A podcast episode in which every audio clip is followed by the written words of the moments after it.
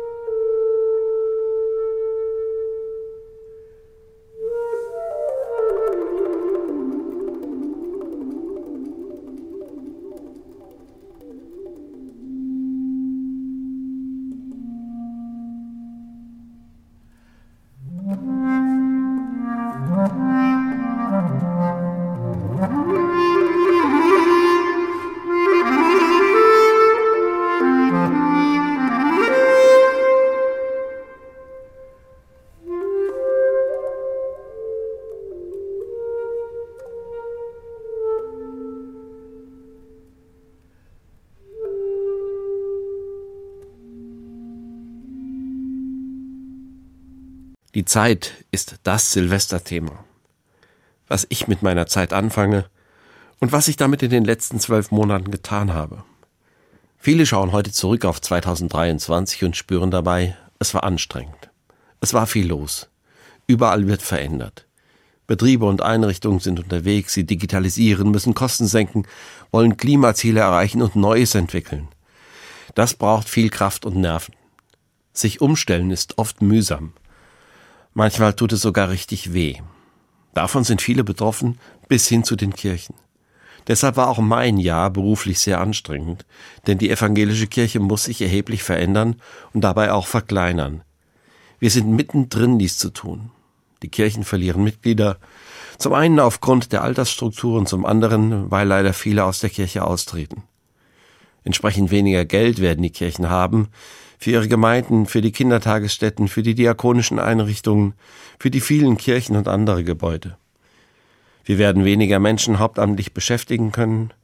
Es schmerzt, wenn sich manches nicht mehr weiterführen lässt. Wenn wir sagen müssen, das hat seine Zeit gehabt. Es bleibt nicht aus, dass Menschen darüber enttäuscht sind. Und dass es immer wieder zur Auseinandersetzung kommt, was unbedingt bleiben muss und was man lassen kann. Die Anspannung ist an vielen Stellen groß. Mein Eindruck ist, in diesem Jahr war das besonders zu spüren. Zum Beispiel in Krankenhäusern und Pflegeeinrichtungen, im Handel, in der Gastronomie, in der Landwirtschaft und in vielen Betrieben. Überall ist viel zu tun. Zum Rückblick gehört aber auch viel Gutes. Ich bin dankbar, dass ich auch viel Schönes erlebt habe. In der Familie, im Freundes- und Bekanntenkreis, in Kirchengemeinden, auf Reisen. Ich sehe innerlich Menschen vor mir, denen ich in diesem Jahr begegnet bin, und ich bin froh, dass sie meinen Weg gekreuzt haben. Doch auch andere Bilder kommen mir vor Augen, wenn ich die Gedanken durch das Jahr streifen lasse. Bilder, die mich bewegt haben. Manche haben mich sogar zutiefst verstört. Anfang des Jahres war das katastrophale Erdbeben in der Türkei mit über 50.000 Toten die schwerste Naturkatastrophe in Europa seit 100 Jahren. Im Sommer gab es verheerende Waldbrände in Kanada und rund um das Mittelmeer sowie in Hawaii. Zudem gab es gewaltige Überschwemmungen in Libyen, Slowenien und Österreich. Der Klimawandel bringt häufiger solche extreme Ereignisse mit sich, sagen die Fachleute.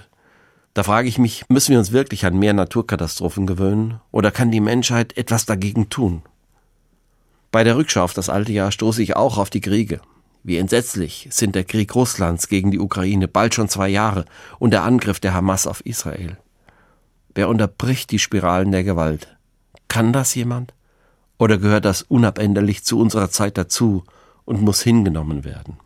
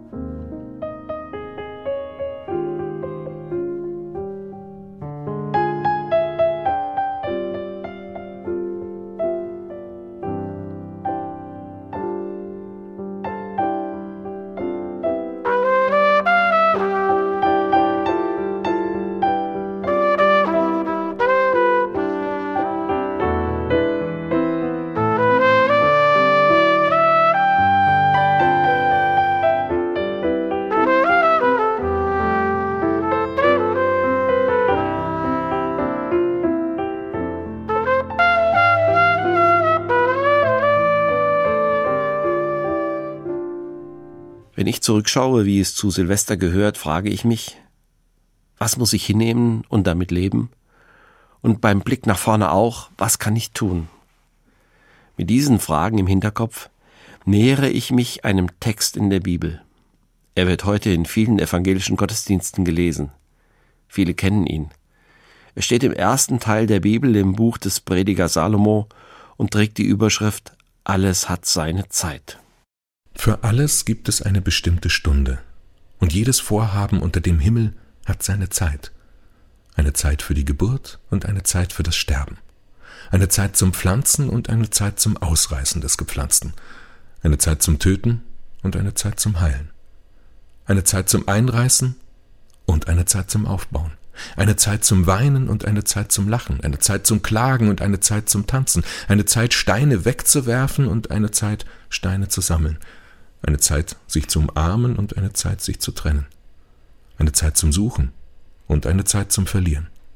Eine Zeit zum Aufheben und eine Zeit zum Wegwerfen.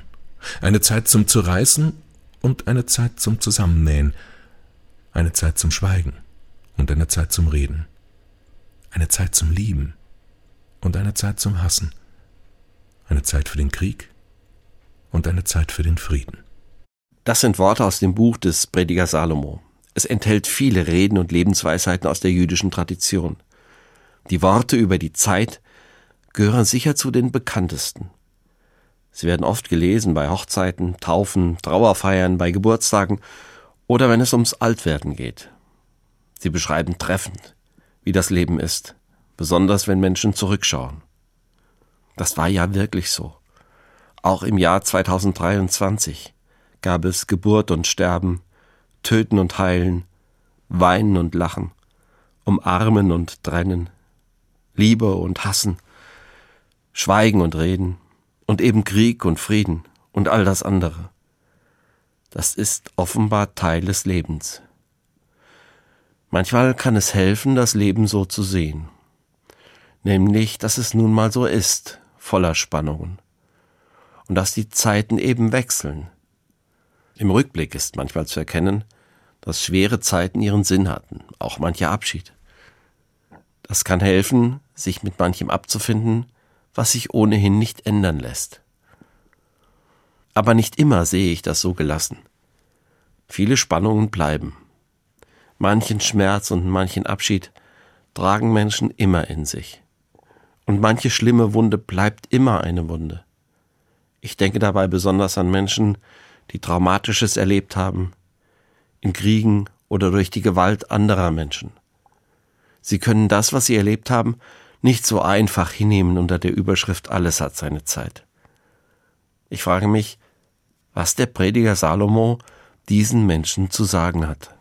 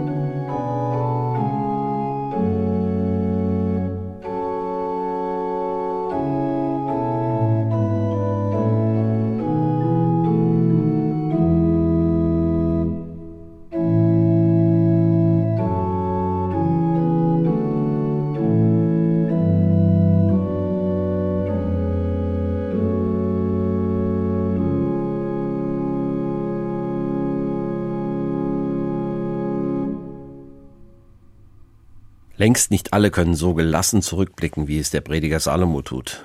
Er sagt ja, alles hat seine Zeit. Lieben, hassen, geboren werden und sterben. Andere können aus guten Gründen nicht so gelassen alles hinnehmen. Was ist mit denen, die mittendrin sind in den Wirren eines Krieges? Menschen, deren Leben jeden Tag bedroht ist von Raketen und Bomben. Menschen, die um ihr Leben fürchten. Und was ist mit denen, die schwer krank sind? Bei ihnen stoßen die Worte des Predigers doch bestenfalls den Wunsch an, dass die böse Zeit jetzt möglichst bald ein Ende findet. Die Zeit des Krieges und des Hasses, die Zeit von Krankheit und Tod. Ja, manchmal ist auch in den schweren Zeiten ein Sinn zu erkennen, aber bestimmt nicht immer. Ihnen würde der Prediger vielleicht antworten, alles hat seine Zeit, das kann ja auch bedeuten, alles, auch das, was einen belastet, ist irgendwann einmal zu Ende. Du kannst es hinter dir lassen. Das kann etwas Tröstliches haben. Und wenn ich diesem gelassenen Prediger der Bibel die Schatten der Vergangenheit vorhalte, könnte er sagen, das, was vorbei ist, ist vorbei. Jetzt geht es darum zu leben. Lebe so, dass das früher Erlebte nicht immer wieder neue Macht gewinnt. Das raubt nur kostbare Zeit. Ich vermute, der Prediger Salomo will helfen, die eigene Zeit so zu sehen und zu verstehen. Er spricht sich dafür aus, zwei Lebenserfahrungen zu akzeptieren. Zum einen, es gibt immer Spannungen und zum anderen, Vergangenes soll vergangen bleiben. Es sind keine Ansagen, die für alle von vornherein gelten, sondern es sind persönliche Worte am Ende eines Rückblicks. Wer sie liest, muss selbst spüren, ob sie für das eigene Leben zutreffen oder nicht, oder noch nicht. Alles hat seine Zeit. Dieser Satz enthält für mich auch einen Prüfauftrag. Für was ist jetzt die Zeit und für was nicht? Kriege und der Klimawandel ereignen sich ja nicht, weil sie jetzt an der Zeit sind. Sie geschehen zur Unzeit, weil Menschen sie durch ihr fahrlässiges Verhalten verursachen. Das wäre dann zu korrigieren, um wieder in die Zeit Gottes zurückzukehren. Dahin zurückzukehren, wie Gott diese Welt gemeint hat, als Ort von Leben, von Gespräch, von Frieden. Ich lese den Text also auch als Mahnung an alle, die nicht mehr miteinander reden, die Tischtücher zerschneiden oder gar Kriege gegeneinander führen. Ihr Auftrag lautet dann, erkennt die Zeit zum Miteinanderreden, die Zeit zum Aufbauen und zum Zusammennähen. Ich verstehe die Worte des Predigers so. Erkennt, was nach dem Ratschluss Gottes gerade an der Zeit ist. In diesem Sinne hat der Text des Predigers nicht nur etwas Begütigendes und Beruhigendes, sondern fordert auch einen kritischen Blick auf das, was ist. Bleibt die Frage, warum hat Gott das Leben so eingerichtet? Mit seinen Spannungen zwischen Geburt und Sterben, Krieg und Frieden, Pflanzen und Ernten. Und wie komme ich damit zurecht?